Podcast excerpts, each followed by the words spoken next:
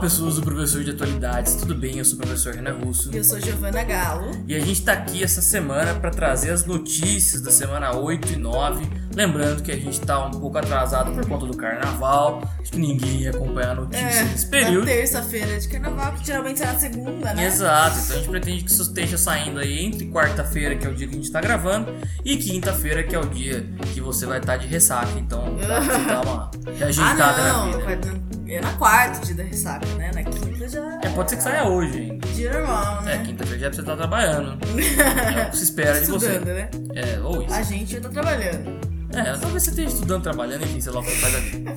Então, vai pegar do dia 17 de fevereiro até o dia 3 de março. Então, bora lá para as nossas notícias. Caxemira volta a gerar conflitos entre Índia e Paquistão. Igreja promove reunião para debater casos de abusos sexuais. Frustração nas negociações entre Estados Unidos e Coreia do Norte. Situação se agrava na fronteira venezuelana. Essas são as notícias principais da semana. É, A gente sabe que você não anda vendo muito esse tipo de notícia na mídia, porque a nossa mídia, em específico, é, tá dando um foco maior pro presidente, para questões do carnaval, enfim, a gente não, não tem tanto destaque nesse tipo de notícia. Mas né? ela vai vir, tá? Sim, de qualquer forma. ela vai ser cobrada. Sim. Sim. É, é, e é justamente por isso que ela tá aqui na nossa pauta, no, nosso no seu vestibular, no seu concurso, né? Enfim. É, e a gente tem aquelas notícias resumidas, né? No final que a gente colocou agora, a gente explicou pra vocês no último podcast é, como vai funcionar. Então, vamos começar, né? Então, vamos começar falando sobre é, os conflitos entre a Índia e o Paquistão. É, tudo começou é, é, ainda no mês passado na região da Caxemira indiana. Ali houve um atentado suicida que deixou 40 mortos. E alguns dias depois a coisa começou a escalonar. Houveram novos atentados na Caxemira de um grupo terrorista chamado Jaish e Mohammed. A Índia respondeu com ataques aéreos e a situação tem se tornado cada vez mais complicada. Mas é óbvio que para entender esse monte de notícia que parece arbitrário, a gente tem que dar todo o contexto da coisa. Então, o que acontece? A Índia e o Paquistão são países vizinhos. tá? A- o Paquistão se formou em 1947 com a divisão da Índia, tá? antigo Rajastão, se forma na divisão da Índia e basicamente é uma divisão religiosa que acontece ali. A Índia, propriamente dito, fica com a população de maioria hindu, que é a religião principal dos indianos. O Paquistão pegou a população que é muçulmana, tá? Então a região muçulmana que fica mais ou menos a noroeste da Índia acabou virando um país próprio que é o Paquistão. Isso nunca foi lá muito bem aceito e existem regiões que não estão muito claras na divisão de quem ficaria para quem. A principal dessas regiões é Caxemira, que fica ali, né, bem no meio entre os dois. Metade da Caxemira, não é bem metade, mas só para você entender, metade da Caxemira fica para o Paquistão, metade da Caxemira fica para a Índia. Mas a população local é maior, é, em sua maioria é muçulmana, né? o que dá vários problemas. Porque se a população da Caxemira indiana é muçulmana, ela não se sente pertencente ao governo indiano e ao resto da Índia. Então ela quer se anexar né, ao, ao Paquistão. Isso já desde a época, desde a década de 50 dá problema. Essa região da Caxemira desde lá já quer unificação, já quer se juntar com a Índia, desculpa, com o Paquistão e tal. E tem grupos terroristas na região que sempre quiseram essa união. São grupos terroristas típicos da região. Né? Não, não, não promovem ataques pelo, pelo mundo, né? Exato. Talvez por isso você não tenha ouvido falar sobre o Jaish e Mohammed. né? É, acho que é isso o nome, né? É, a Jaish gente espera Mohammed. que chame Jaish e Mohammed, É. que é assim que seja a pronúncia. Porque é um grupo ali que atua só na região, Sim. buscando essa anexação por parte do Paquistão. O governo do Paquistão, por sua vez, historicamente, sempre apoiou esse tipo de movimento porque tem interesse na região da Caxemira. Aham. Então a treta é essa, e a fronteira entre a Índia e o Paquistão é uma das fronteiras mais militarizadas do mundo. É uma das fronteiras mais complicadas do mundo. Você tem ali troca de guarda todos os dias, cerimônias, existe um muro que é um dos muros mais vigiados do mundo. É uma fronteira extremamente tensa essa da Índia e do Paquistão. Sim. E os dois países não vão muito com a cara uns dos outros. Isso já gerou vários conflitos, só que tinha havido, havia uma paz já tem algum tempo desses conflitos, dessa situação. Só que o que aconteceu? No mês passado, esse grupo terrorista islâmico, né, o Jaish e Mohammed, fez um atentado suicida na fronteira e matou 40 indianos. Obviamente isso ia dar merda. É lógico, a Índia ficou putaça e existe um fator que piorou a situação. Depois do primeiro atentado veio um segundo atentado que matou alguns militares, foi um atentado menor, mas mesmo assim. E a Índia ficou 2 mil por cento putaça, pegou aviões caça, pegou vários do seu aparato militar, que vou admitir, não é tão avançado assim. Tá, Eles de- têm menos aparatos que o Paquistão, não tem? é, de certo modo sim, é um aparato, digamos assim, as armas em si do exército indiano são um pouco atrasadas, é até uma crítica que tem se feito nessa semana. Uma crítica que tem se feito é ótimo. E aí o que aconteceu? A Índia mandou alguns caças para dentro do Paquistão para estourar algumas bases do tal do Jaish e Mohammed. O Paquistão falou que eles não atingiram porcaria nenhuma. e foi lá e derrubou um dos caças aí. Na verdade derrubou mais de um, mas um dos caças derrubou tripulado. E o piloto foi preso. Piloto chamado Abin Nandan. E, obviamente, ele tá sofrendo maus tratos, né? Exato. colocar dessa forma. Quando a população pegou o cara que se bateu no apareceram vídeos da população batendo no cara e tudo mais. Só que isso gerou um imbróglio diplomático gigantesco. Por quê? Porque tem mais coisa nisso daí. Tem mais coisa nessa situação. A Índia, atualmente, é governada por um nacionalista hin- hindu, tá? É, um cara chamado Narendra Modi. E o Modi, que é esse premier da Índia, ele tá em campanha para reeleição. As eleições da Índia são daqui a três meses. Então, sendo um nacionalista hindu, né, sendo um cara que valoriza a população hindu da Índia e tal, vamos fazer os hindus grandes novamente e tudo Tá mais. achando é ótima essa situação. O que aconteceu? O cara tá lucrando absurdos politicamente Sim. com isso. Com esse discurso de. é, é, Demais é que não, não, não vamos ceder aos Sim. ideais do, do, do Paquistão e tal, enfim. A gente conhece esse discurso Exato. também. Então o Modri tem lucrado muito politicamente com essa situação, porque nesse cenário todo ele tem saído como o cara que defende os ideais hindus, o cara que o Paquistão invadiu, ele não teve medo de ir lá e mandar caças pra dentro do Paquistão. Então o Modri percebeu. Também não vergonha. né? Exato. O Modri percebeu que a a popularidade dele cresceu horrores com tudo isso. E perto da eleição ele quer mais que o circo pegue fogo. Sim. Só que, Porque ele precisa criar um conflito pra ele exato. resolver, né? Do outro lado, o que evita que esse conflito se torne maior ainda é, pasmem, o Paquistão. o Paquistão sempre foi um país ligado a extremismo e tudo mais. Ultimamente, o Paquistão se tornou um país extremamente sóbrio e, e, né? Também não foi, né? Não é assim que a galera não teve uma luz, né? Não, obviamente que não. O que aconteceu foi que o Paquistão entrou numa crise econômica fodida nos últimos anos. E com isso, a, a, a crise econômica levou o Paquistão a basicamente fazer acordos comerciais com outros países, pedir empréstimos de outros países. E para que isso funcione, o país precisa ser bem visto pela comunidade internacional. Então ele Basicamente, não pode ter umas tretas dessas. Exato. O Paquistão precisa ser um país clean, sabe? Para as imagens, para a imagem que ele vai fazer em relação ao exterior. E o primeiro-ministro, o cara chamado Imran Khan, A gente também espera que seja dessa forma a pronúncia. é, é, sei lá, é. Imran Khan, enfim. É, o primeiro-ministro do Paquistão tem se mostrado cada vez mais tentando apaziguar a situação. Ele já falou que ele não tem nada a ver com isso. Que, tudo bem, historicamente o Paquistão até participou desse tipo de coisa, mas hoje não participa mais. E. Agora a que- gente é gratiluz. Exato, e É. que o Jaish e Mohammed é um grupo terrorista, de fato reconhecido como terrorista pelo Paquistão. É, É, então, é muito importante isso. O próprio Paquistão reconhece ah, ah, o grupo Jaish e Mohammed como terroristas. Exato.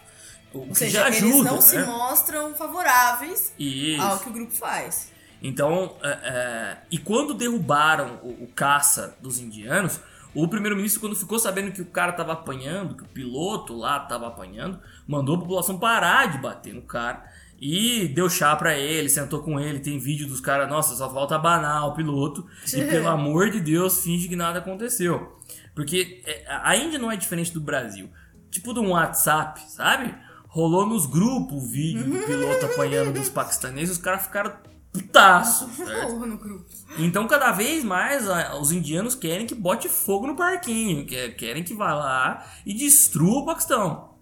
Mas os indianos querem isso por conta da eleição. Isso, os indianos têm essa questão de nacionalismo mesmo em É. relação ao Paquistão. Mostrar quem é melhor. Exato. Só que os paquistaneses estão tentando acalmar a situação. Se a situação não parar de dar merda, pra não usar outros. Se a situação não parar de dar merda e efetivamente começar um conflito entre Índia e Paquistão, nós temos um pequeno detalhe. Índia e Paquistão são duas das grandes potências nucleares que a gente tem no mundo hoje. O Paquistão tem 130 Esse é o nosso cachorro brigando com outros cachorros. Exato. O Paquistão tem 130 Eu acho que eles nem escutaram. A gente parou porque Exato, a Freya, a Freya que é a tava- nossa cachorra, ela começou a brigar aqui com outros cachorros, está enlouquecida. Pelo amor de Deus, ela É. tá pra dentro do portão, o resto do cachorro tão pra fora. A gente não faz rinha. não. É, Mas É, enfim. Voltando. O Paquistão tem cerca de 130 ogivas nucleares, enquanto a Índia tem quase 120. É, na prática, isso pode. Isso são países vizinhos, então assim, ó, na prática você não precisa nem de uma bomba de lá muito longo alcance. Qualquer meia bomba que você consiga atacar do outro lado da fronteira já dá uma merda do caralho. Sim. Então assim. Já mata muita gente. Já mata muita gente. É, é, uma guerra nuclear entre os dois países parece distante, só que se o governo paquistanês estiver cada vez mais no buraco e não tiver nada pra perder, não custa nada pra eles catarem essas bombas nucleares e enfiarem na boca dos indianos. E assim por diante, os indianos devolvendo. Pode ser um conflito enorme, porque só na Índia tem quase um bilhão de habitantes. Entende? Então, assim, ó, é, é, qualquer meia bomba que estourar na Índia já morre, sabe? É. Puta, mais de 10% da população do mundo. Então, o, o que acontece? É, é, esse conflito tem tentado ser evitado, né? as pessoas têm tentado evitar o conflito. O Modri tem tentado lucrar o máximo que ele puder em cima disso. É, não se sabe até onde isso vai. tá? Esperamos que não muito longe. Não muito longe, tá? Os paquistaneses já devolveram o piloto, o piloto de fato tá bem, tá em casa, Já certo? devolveram. devolveram o piloto. É, mas a coisa ainda fica meio porque o o Modri não deixa a coisa acalmar de verdade, porque ele ainda lucra É interessante pra ele essa situação se tornar é, é, palanque político. Exato. E tem a questão de que é, é, tudo isso dá ser, vai dar para ser sentido esse ano ainda. Porque na Índia e no Paquistão eles têm um esporte nacional, que é um esporte que eu nunca entendi direito como é que funciona, que é o cricket. É verdade, eles vão se enfrentar, né? Isso, os caras batem umas bolas numas tábuas, é, é umas coisas meio estranhas. Mas de qualquer forma, vai haver a Copa do Mundo de cricket. E o Paquistão e E o Paquistão e Índia é forte, é Brasil e Argentina do cricket. certo? o já foi um dia, o que já foi o Brasil. gente. Exato, que já foi Brasil e Argentina. Hoje em dia sei lá o que é. Mas assim, de qualquer forma, uma rivalidade fodida. É, e na Copa do Mundo tá marcado pela primeira vez, acho que na década, um jogo entre Índia e Paquistão. Os caras parecem que descobrem né, quando vai ter uma treta dessa. E aí, o palco vai ser Manchester, né? A cidade de Manchester na Inglaterra, a Copa do Mundo Que vai acontece na né? Inglaterra. É. E tá uma apreensão geral de que haja novos conflitos dentro do estádio, né? Sim. O pessoal da Inglaterra já não leva as coisas muito na boa, certo? Vocês lembram da questão dos hooligans e tudo mais. O pessoal da Inglaterra já não é muito levar as coisas no- né, numa boa. Mas os indianos e os paquistaneses no mesmo estádio disputando o esporte nacional dos caras vai ser um bom termômetro de como é que as relações vão estar até lá. Pode ser que até lá o jogo seja uma mostra de união entre os dois países. Pode ser que até lá a coisa fique bem pior. Mas a gente espera, óbvio, o melhor. Agora a gente vai sair é, dessa de Índia, Paquistão e a gente vai entrar em algo mais global, vamos dizer assim. A gente vai falar sobre a reunião que a igreja promoveu para debater os casos de abusos sexuais dentro da própria igreja. Foi uma reunião no dia 21, né, uma reunião extraordinária, com cerca de 190 membros do clero. E a reunião recebeu o nome de A Proteção de Menores na Igreja. E ela vai servir como Sim. resposta né, a uma série de pressões da mídia e novas denúncias, é, dessa vez participando alguns grupos de ativistas. Mas vamos lá, o que aconteceu? A gente tem, desde a época, a gente deu essa notícia aqui, do movimento Me Too. Lembra É, disso? a gente É. deu essa notícia ano, ano passado, né? Acho ano passado, É, ano né? passado. Que é uma hashtag que começou a surgir e as mulheres começaram a denunciar os assédios que sofriam. É, os abusos e tal. Até em Hollywood, Uhum. essas hashtags virou outras hashtags no mundo todo, né? Meu Inclusive, primeiro é, assédio. aqui no Brasil foi o meu primeiro assédio, mas foi antes até do Me Too, o meu primeiro assédio. sim, sim. É, o Me Too, ele foi. Porque a gente cita muito Hollywood nele, né? Porque muitas atrizes começaram. é, usaram também a, a- a hashtag pra é, é, denunciar determinados abusos. E foi com isso que a Me Too, né? Hashtag Me Too, ficou famosa é, pelo mundo até. E denunciou diversos casos. Enfim, se você quiser se aprofundar, Sim, tem um podcast sobre isso, sobre exclusivamente isso. aqui. exato. É. Então, com isso, é, a hashtag ficou famosa, teve todo um furor em torno disso e muita gente caiu, digamos assim. Só que o Me Too deixou de ser simplesmente uma hashtag sobre um caso específico e se tornou um movimento global mesmo. Sim. E hoje em dia, digamos assim, que a gente entrou numa era em que os abusos não são mais levados para a justiça, existe um certo descrédito da justiça. As pessoas levam os casos de abusos para a internet. Pra internet, porque a internet se tornou ah, o órgão que julga. Exato. né? É, você é, é, levado para exe sim. ser execrado publicamente. Que basicamente muitas vítimas só se sentem seguras naquele ambiente em que é, é, todo mundo é legal na internet. Exato. né? Então ninguém gosta de abusador na internet. Sim. Nem os próprios abusadores gostam de abusadores na internet. Então todo mundo, é, a maioria, vamos colocar assim, não são todos, entram em defesa da vítima de alguma forma. Né? E muitos foram as denúncias que começaram a surgir a partir daí. O mais novo alvo né, dessas denúncias tem sido a igreja.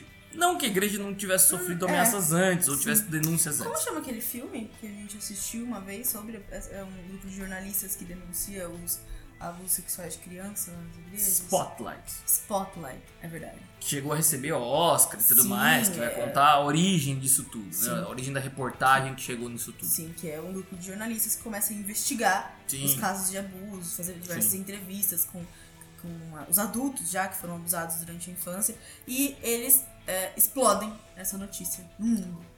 E lembrando, tá?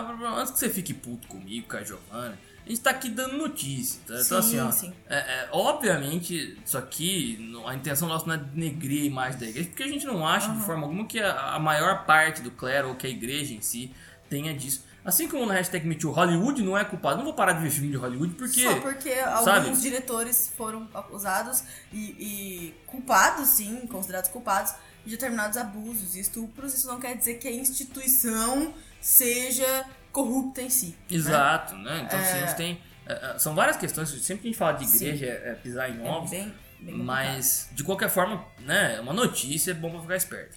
Não, é, mas é, só, só a mesma coisa. Se algum dia a gente tiver que dar uma notícia sobre o Lula, é uma notícia. Se algum dia a gente tiver que dar uma notícia sobre o Bolsonaro, é uma notícia. Aqui a gente vai tentar ao máximo não dar e não expressar a nossa opinião pessoal, Exato, né? tá? Então. Eu não sei estuprador que estuprador tem que morrer, né? é, isso daí não é opinião, né? né? Isso daí é. Eu não posso opinar se o estuprador é bonzinho ou não. O estuprador ele é ruim e acabou. Mas é, é- é- a gente quer que fique claro, a gente tá dando a notícia de que a igreja promoveu uma reunião pra debater casos de abusos sexuais. Ponto. Voltando. E aí, desde a época né, que o movimento é, começou e tudo mais, a, a igreja tem sofrido algumas dessas denúncias. E ó, basicamente pessoas que foram abusadas formaram organizações, várias organizações, Sim. que hoje cobram a igreja de uma postura generalizada, quase como uma regra universal, para que a igreja lide com esses casos. Porque então, muitos casos é- são é, cobertados. Sim, cobertadas pela igreja, porque a igreja é é uma instituição que em muitos lugares ela vive da imagem que ela tem, especialmente na Itália, onde isso é um- uma coisa bem, bem forte da cultura local, você ter uma boa imagem, né, fazer boa figura. Sim, sim. Então, é, é, essa situação da igreja, a igreja tenta evitar porque pode significar uma perda de fiéis, esse tipo de história. Só que conforme as histórias estão saindo, a igreja não tem como evitar de tratar desses assuntos, está sendo cobrada por órgãos de direitos humanos. Tá fugindo do controle dela, né? E por isso ela convocou esta reunião, cujo assunto principal foi esse: a proteção a menores dentro da igreja. Então ela vai discutir o caso de crianças que foram abusadas sexualmente em diversos locais. A gente teve é, casos recentes, a gente teve casos no ano passado, é, é, em 2017 teve o caso da escola para surdos e tudo mais. Então são vários casos é, é, que foram surgindo. Então, o Francisco está tentando fazer essa reunião para criar uma ordem interna, quase como se fosse um código de conduta para ser utilizado quando novas denúncias surgirem. Já, já é uma- um, um código de conduta os caras não fazerem isso, ok? Exato. Eles não, é, é, não podem é, abusar de crianças, eles não podem é, é, quebrar o celibato, eles não podem fazer nada desse tipo. Agora, é uma ordem de conduta da igreja pra, caso é, alguém se desvie dessa ordem, é, é uma forma de. É, é um consenso de como a igreja vai agir em relação a isso. Então, para que você entenda, a, a, a ideia toda é que se crie um protocolo, tá? Porque os bispos, quando você pega uma denúncia dessa dentro da sua paróquia, a coisa não é a Santa Sé, não é Roma ficando sabendo, Francisco ficando sabendo que o padre lá em Nossa Senhora da Querupita abusou de uma criança. Primeiro vai passar na mão do bispo, vai passar na mão do cardeal, vai passar na mão de uma série de órgãos dentro do Brasil, das hierarquias da igreja, até chegar lá. Portanto, o que os caras cobram? Que haja um protocolo generalizado para que esses processos não se percam no meio do caminho. Porque muitas das vezes o cara é um bispo, o cara é, sabe, a- a- a- um- alguém de paróquia mesmo, que tem poder só local e não sabe como lidar com isso. Então é quase como se você criasse uma regra universal de como lidar com casos que acontecem. Tá? É, é, com as laranjas podres do negócio. tá? Os grupos que estão nisso estão buscando uma reforma completa da igreja. tá? Então, o que se cobra da igreja? Uma reforma institucional completa e que esses padres sejam imediatamente expulsos do clero e denunciados publicamente pela igreja. O que pode gerar um problema. Tá? Essa é a cobrança que tem sido feita. Mas é improvável que a igreja, nessa reunião, tenha conseguido chegar no que esses grupos queriam. Por quê? Porque não é certo, muito pelo contrário. É, é o- é o correto. Sim, Certo. eles têm que ser denunciados, e, né? Só que o que, que, do ponto de vista da igreja, é complicado? Porque a igreja está em todos os lugares do mundo. Literalmente Inclusive, todos os lugares do mundo. a pena de morte, por exemplo, é aceita, né? E a ordem da igreja não pode estar acima da legislação nacional. Então, se você pegar o cara que estuprou, que abusou, tem uma denúncia de uma criança que foi abusada por um padre em determinadas regiões da África, por exemplo, não tem essa do padre ser julgado dentro da igreja, preso. Não. Vale a lei local, o cara vai ser morto.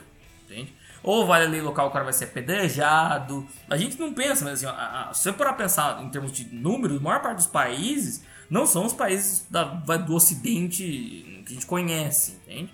É, é, são vários países, inclusive, que têm legislações, às vezes até tribais. A igreja está literalmente em todos os lugares.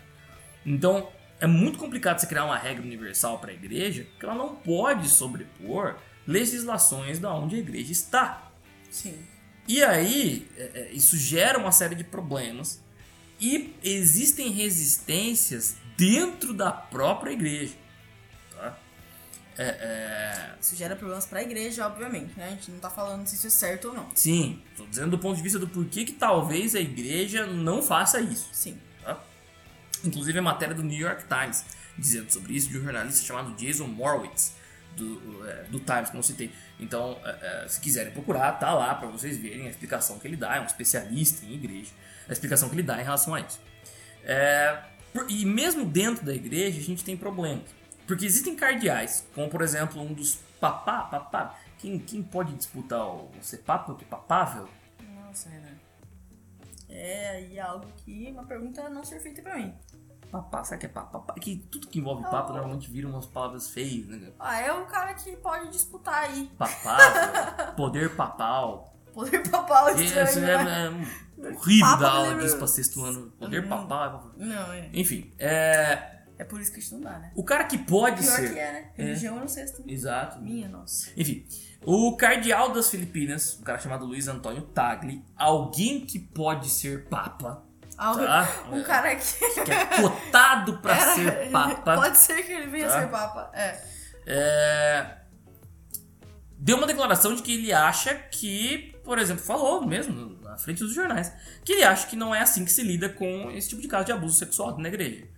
Que o certo seria uma reeducação interna, porque pra ele isso é um- uma deficiência no modelo de educação que os padres estão recebendo, e precisaria de uma reeducação interna é, para que houvesse de fato uma reeducação, uma melhoria deste cara, vai, se corrija dentro da própria igreja o cara, e aí se o cara cometer um abuso, ele vai para essa reeducação. É como- sabe quando você perde a carta e os caras fazem fazer o CFC tudo de novo? A ideia do cara é meio que essa: você vai lá, quando você perde a carta para padre, certo? Você não pode mais pilotar uma igreja. É pilotar e aí igreja. você vai é, ser levado para fazer uma reeducação e depois disso é, você vai ser devolvido a uma outra paróquia de um outro lugar bastante distante daquele que Sim. você está. E aí, se você resolver, se o padre resolver que ele vai abusar alguém de novo, aí, pra esse cardeal, é, Tagli. o Tagli, aí sim ele pode ser punido com rigor. Você entende? Então tem padres que são a favor de que você tenha uma segunda chance. Né? de- de Dentro da igreja. Então é muita gente palpinada da igreja. O Papa em si não tem tanto poder quanto os cardeais. É, A igreja às vezes funciona quase como se fosse um primeiro-ministro, um parlamentarismo, sabe?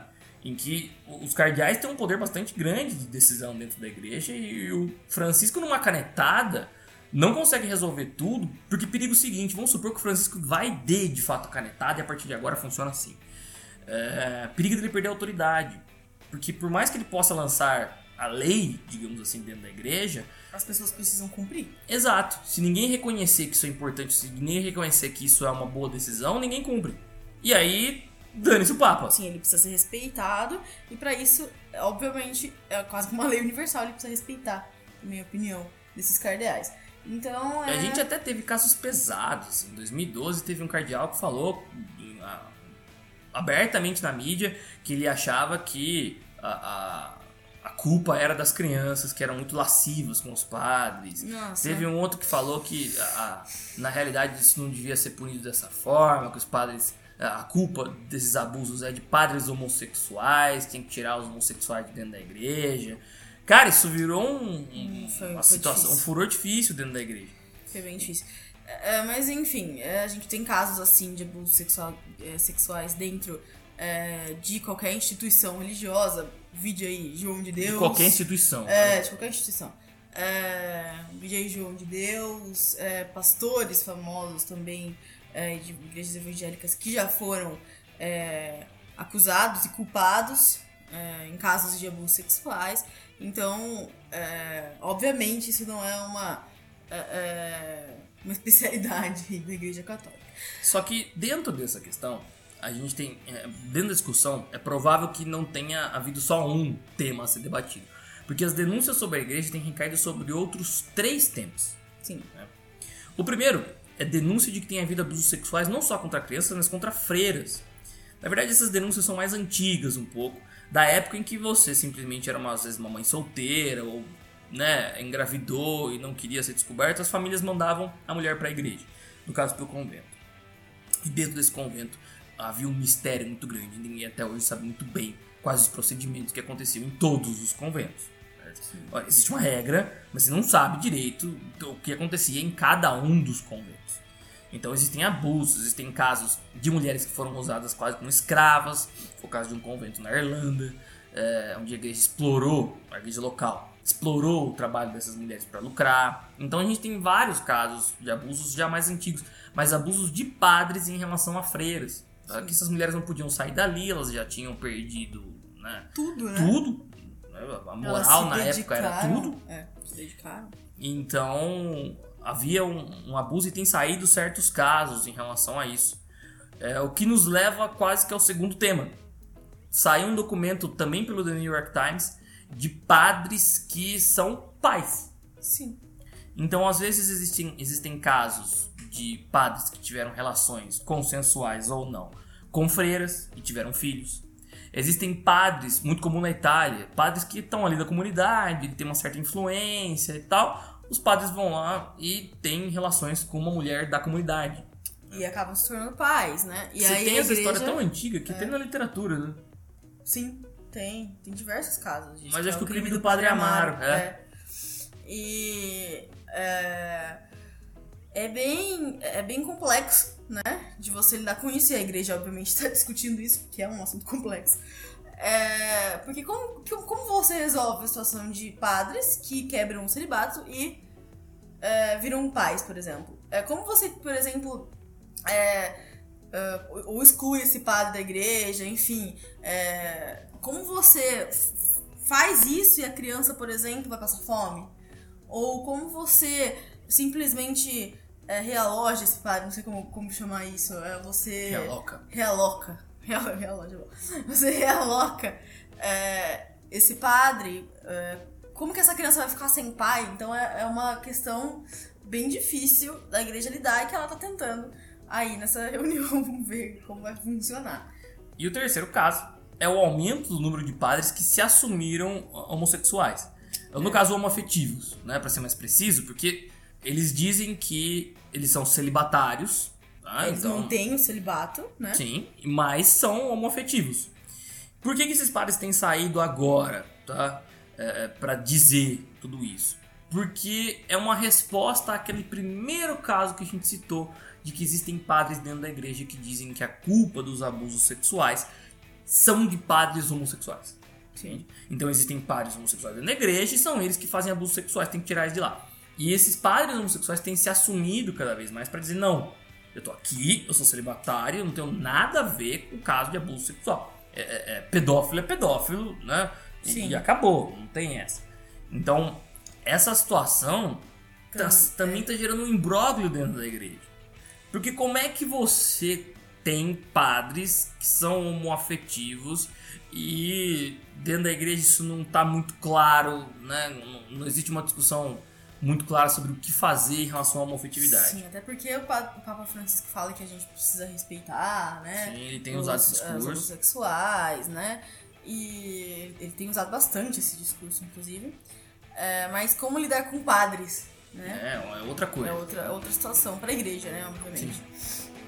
Então, Então, uma instituição conservadora, por mais que a igreja hoje tenha, né, no mundo maluco que a gente tá, a igreja tenha se tornado uma instituição quase que liberal, né? É, a igreja é uma instituição conservadora, É. né, de origem conservadora. Então, é, é muito complicado de você lidar com isso e a igreja tá tentando achar a melhor forma dentro das medidas do possível. sim.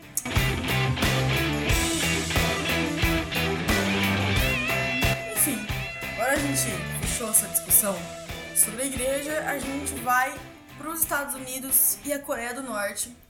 Na verdade, a gente vai pro Vietnã. a discussão aconteceu dentro do Vietnã. E a gente vai falar sobre a falha, vamos dizer assim, nas negociações entre os Estados Unidos e a Coreia do Norte, que a galera já não se dá bem, né? Mas, mais uma vez, eles não conseguiram se acertar. Cara, desde aquela primeira reunião, aonde o, o Trump é, foi pra Coreia, se encontrou na zona desmilitarizada, deu a mãozinha, os presidentes de- entraram de mão dada na Coreia, foi aquela ah, coisa. foi lindo! Isso. Ah, parecia um casamento. É, a gente, basicamente aquela reunião serviu pra a gente vai marcar pra resolver isso aí. É. Certo? E aí o Trump, ele tem uma questão. O Trump tem uma história como negociador que de fato é impressionante. Ele já teve, óbvio, grandes falências, grandes eh, rombos que são absurdos nas empresas deles, mas já teve grandes vitórias e, e- um histórico de negociação de grandes empresas e de fechar grandes acordos que o precede. tá? Pra dizer É, mas só que aí é uma- diferente, né? Então, e aí o que aconteceu? Calcula-se que justamente por conta disso, o Trump ele é um pouco egocêntrico em relação a esta capacidade que ele de fato tem. tá? Só que em política internacional a coisa não funciona bem assim. Como é que funciona um acordo em política internacional? Os diplomatas dos dois países passam meses, se não anos, tentando costurar um acordo. Aí, a hora que o acordo tá pronto, depois que os caras suaram sangue pra resolver as questões, Sim. Vêm os presidentes dos países, lindos e maravilhosos, se sentam, dão a impressão de que eles resolveram tudo ali na hora, no fio do bigode, e assinam um acordo como se eles tivessem feito a próprio punho ali na mão, um negócio que a gente resolveu bêbado, certo? Numa mesma negociação. o que acontece? O Trump não quis que a coisa fosse desse jeito. Ele quis planejar cada parte da reunião para ele chegar ali na hora e de fato resolver ali na hora. Certo? É como se o Trump quisesse uma política internacional raiz. Tá? Não essa coisa Nutella com diplomatas tudo. Coisa Nutella. Ele pensou em uma série de coisas, dicas de passagem. Ele, ele combinou a reunião no Vietnã, que foi uma ideia brilhante, certo? Porque quando ele combina a reunião no Vietnã, em Hanoi, que é uma das cidades mais pacatas aí do Vietnã, o que, que ele tá querendo fazer? Tá querendo dizer o seguinte: o Vietnã foi nosso inimigo lá atrás, certo? Vocês viram o filme do Rambo, também. exato, vocês viram o filme do Rambo, certo? Os caras metralhando vietnamita, cacete. É, o Vietnã foi nosso inimigo. Quando eles decidiram parar de ser nosso inimigo, olha que maravilha que virou o Vietnã. Certo? Vem cá ver, vem cá conhecer as maravilhas da pessoa. Olha como a gente é bondoso, a gente esquece as coisas. E o capitalismo vai nos unir e tal, unidos pelo dinheiro, cara. Tudo muito lindo, tudo muito maravilhoso. tá? Ele descalcula que ele até levou umas tecnologias pro, pro Kim Jong-un dar uma olhada, sabe? o jogo falou, Sabe só que- eu faço numa quarta tarde. Querer ver uns Apple, umas coisas dessas, sabe? E aí, chegou na reunião, tudo certo, lugar até pra influenciar, a história tava tudo calculada. Só que, como o Kim não é imbecil, certo? Ele sabe que os E ele Estados também tem um ego do tamanho. ele é um Nossa ditador, né? É. Assim, Ele manda sozinho na porra do país. Calcula-se que o Kim, sabendo que a reunião era fundamental, não só pro Trump, que tá sofrendo é, é, ensacada atrás de ensacada lá na questão da Venezuela, por exemplo, que a gente vai tratar mais pra frente, é, mas sabendo que o Trump tá levando uma atrás da outra lá na situação da Venezuela, e que dentro dos Estados Unidos o Trump tem sofrido com algumas questões, é, até com ameaça de impeachment e tudo mais, ele sabe que essa questão da Coreia do Norte é importante para reafirmar a capacidade dele enquanto grande negociador. E para a Coreia do Sul, ele sabe que o presidente da Coreia do Sul também depende politicamente da vitória desse acordo.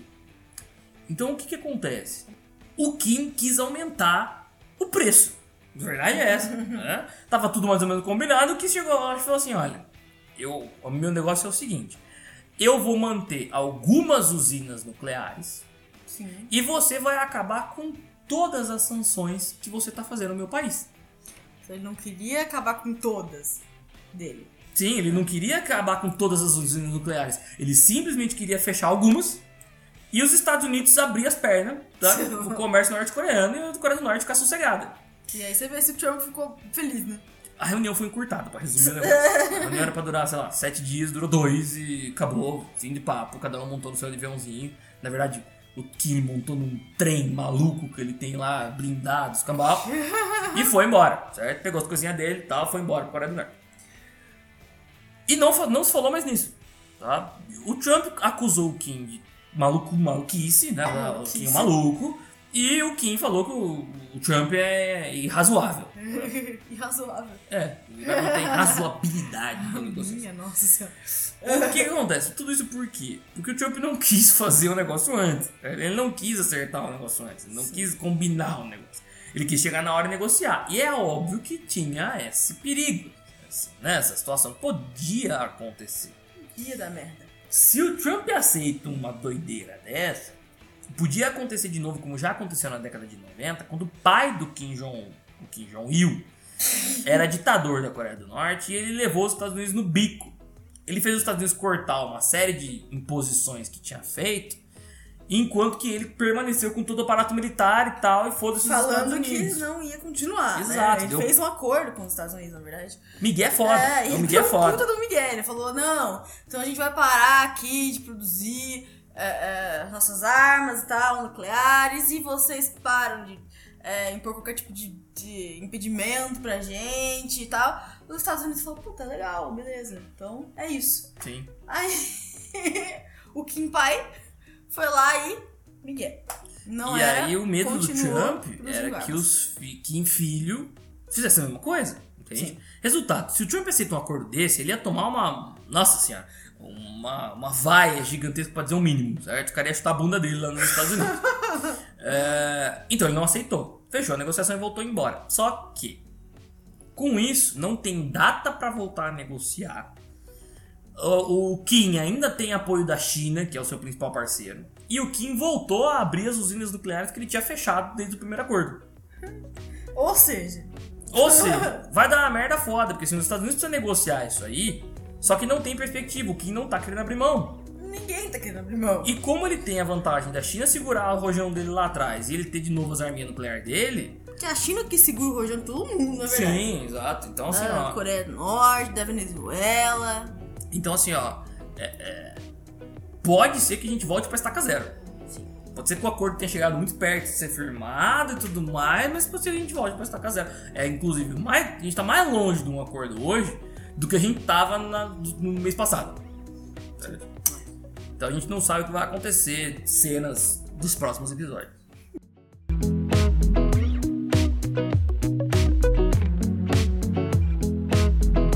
Agora a gente vai sair, né, do Vietnã, que a gente tava na reunião lá, e a gente vai pra fronteira da Venezuela, falando sobre o quão grave está a situação por lá. Bom, a gente já deu essa notícia semana passada, se você não viu, acesse o podcast aí. É, mas as tensões ficaram piores. Que qual que era a ideia? A ideia é o seguinte, que tem ajuda humanitária tá? É, no Brasil e na Colômbia. Tá parada essa ajuda humanitária na fronteira, metade, uma parte tá no Brasil, outra parte tá na Colômbia. A parte da Colômbia, na verdade, é dos Estados Unidos. Tá? Os Estados Unidos parou ali, tem uma base ali. E a do Brasil é do Brasil mesmo, certo? É uma meia dúzia de porcaria que estamos mandando. que, que dó da gente. É porque a gente tem, tipo, realmente muito pouca coisa em comparação com o que os Estados Unidos estão tentando mandar. Mas é que É... os Estados Unidos tá louco pra alguém meter tiro na- nas coisas deles. É, o que aconteceu? É, essa ajuda humanitária, ela é uma questão política, certo? Não tem como negar.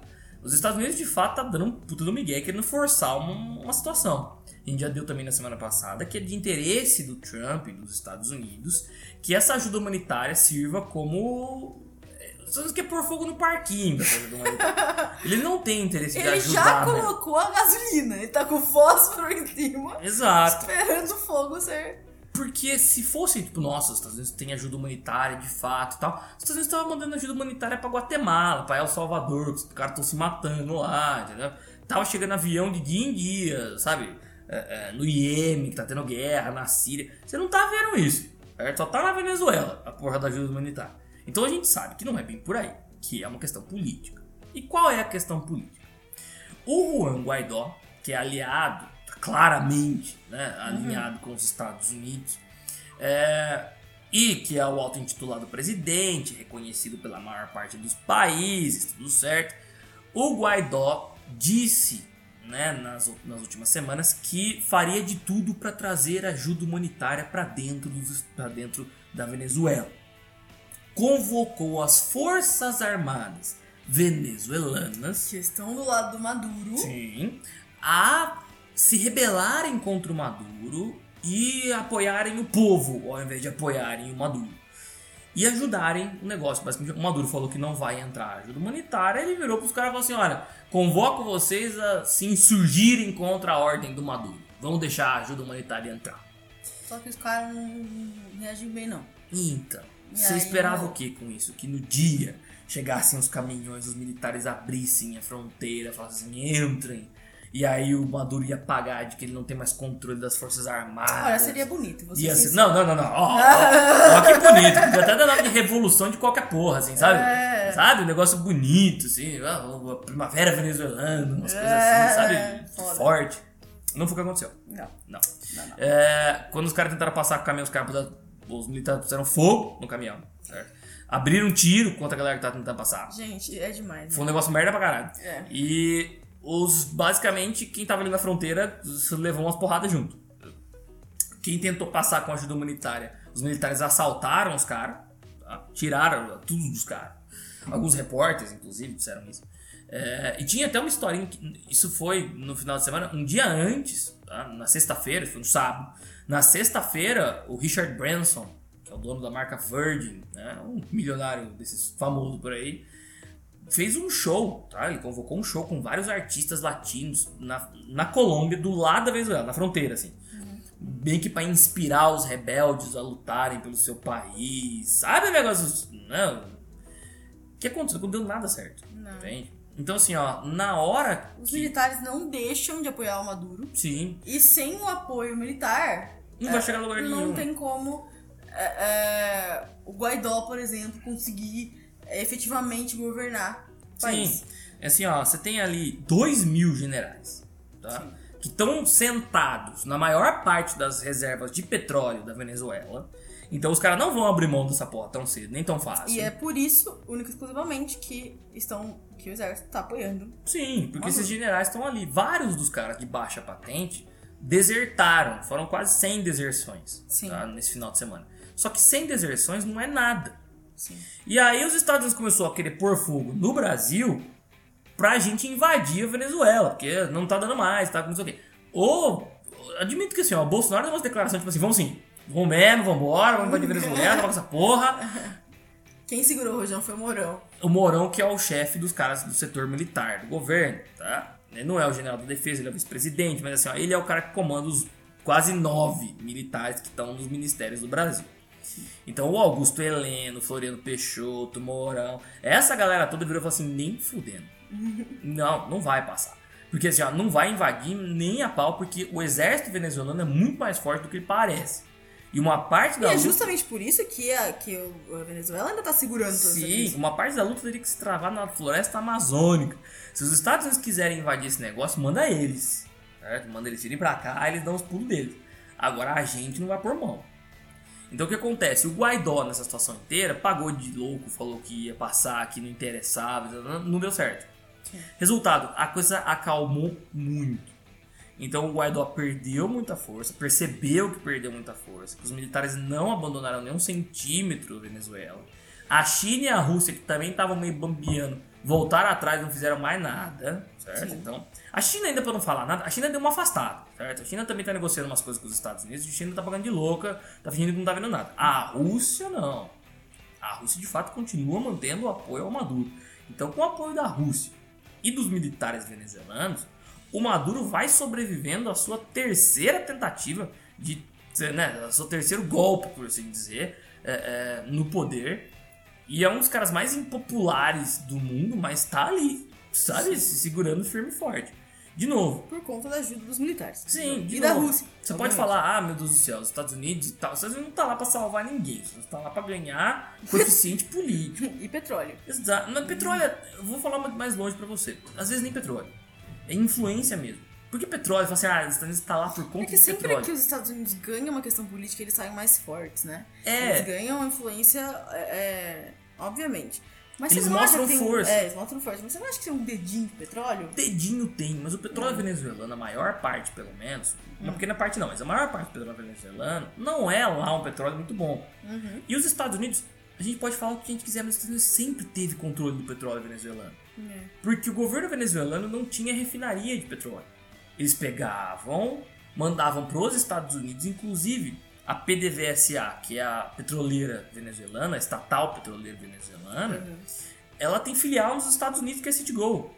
Então assim, ó, os Estados Unidos está basicamente controla a é Citgo. pura e simplesmente por influência. Exato, essa coisa de comunismo na, na Venezuela também é uma balela desgraçada, porque assim, ó, não tem. A Venezuela sempre acumulou dinheiro. A Venezuela sempre fez negócios com os Estados Unidos. Mesmo aquela época que o, o- o Chaves dava uma zoada no- no- nos presidentes, chegava na reunião, falava que ele era foda e tal. Ele só falava grosso, porque ele sabia que os Estados Unidos não ia parar de comprar o petróleo dele. Sim. Então, no fundo do fundo, Os Estados Unidos está pressionando. É a galera que é comunista em cima do capitalismo. Que também é o caso da China. Que também é o caso da China. É. Então, assim, não, isso não caracteriza em termos teóricos, tá? Estritamente teóricos, não caracteriza o comunismo. Sim. Então, assim, o que acontece? Nessa brincadeira toda, a, a gente vai ter o, o, o Guaidó perdendo força. Ele catou um aviãozinho, inclusive, foi fazer um tour né, pela América Latina, cobrando os seus aliados. No caso, ele tem dois grandes aliados. O grupo de Lima, que a gente tratou semana passada, que é o que quer ver o Maduro, certo? Dane-se aonde, mais longe da Venezuela Sim. e do qual o Brasil faz parte, que querem, digamos assim, um novo governo sem o Maduro. Querem Guaidó, né? Já reconhecem Guaidó? Isso, e, enfim, querem que o Maduro seja, basicamente, perca todos os direitos políticos e tal. E o grupo de Montevideo, obviamente liderado, né, pelo Uruguai, que quer uma nova eleição, mesmo que com o Maduro junto, só que uma eleição limpa e com fiscalização De internacional. todos os países, né? Exato. Então, é, é, essa é a maior parte, inclusive, do do grupo de Montevideo. O Guaidó viajou por esses grupos, teve reuniões com os membros desses grupos, para tentar ver o que dá para fazer agora, e voltou para Venezuela. É, Ele tinha sido proibido de sair da Venezuela, ele saiu para mostrar que, ó, eu sou loucão, eu saio. É. Tinha sido proibido de voltar, ele voltou para ver, ó, que loucão que eu sou, eu tô. volto. É, e no fundo, toda essa pataquada não tá dando muito apoio. resultado. É, porque o que tinha que ter acontecido, que era os militares debelarem naquele caso, não, Não aconteceu. aconteceu, é. Então, é, é, fica aí mais uma atualização da questão da Venezuela. Se vocês quiserem saber mais, acesse o podcast de semana pass- retrasada, né? 15 dias atrás, É. o último podcast, de qualquer Sim. forma. Enfim, as nossas notícias principais são essas. Agora a gente vai falar, e bem por cima, sobre é, algumas atualizações. é, ou notícias resumidas. Tá? Isso, bora lá para as É, resumidas. pras resumidas, vamos chamar. As resumidas dessa semana, né? A primeira é uma guerra virtual que está acontecendo, é, em que os Estados Unidos tá, é, eles estão acusando a China e o Irã de promoverem invasões em alguns computadores americanos em busca de dados de empresa e distribuição desses dados. É, e ah, os especialistas dizem que não tem muito como é, defender completamente um computador ligado à internet. Não tem como um computador ligado à internet ser 100% seguro. Então, muito provavelmente, essa guerra virtual é, vai continuar por muito, muito tempo. Enquanto isso, na Inglaterra, os bancos é, muito famosos ingleses estão saindo da Inglaterra por medo do Brexit. Primeiro, de perderem é, é, suas vantagens dentro do bloco europeu. E estão criando é, é, sedes em outras capitais europeias. É mais um efeito negativo do Brexit que também, nesse mês passado, teve é, como consequência uma fábrica da Ford que está sendo fechada na Inglaterra. E nessa de banco fechando, fábrica fechando e tudo mais, a gente calcula que são mais ou menos 5 mil empregos que estão sendo fechados só nessa primeira fase, nessa iminência de que o Brexit não vai terminar tão bem quanto se esperava. Então, mais uma notícia do Brexit que a gente já deu semana passada atualização sobre ele. Se quiser, observa lá. Também tem é, uma é, operação militar conjunta né, entre a Alemanha e a Holanda. Né? É uma ideia antiga já de um exército europeu é, que é, os países europeus né, na Europa estão tentando é, instaurar já tem um tempo, é, mas que se mostra um pouco a contramão do nacionalismo europeu. Então, é, a Alemanha e a, Holanda estão testando é, fazer operações militares conjuntas a fim de criar esse exército europeu, mas sem esse nacionalismo europeu em si.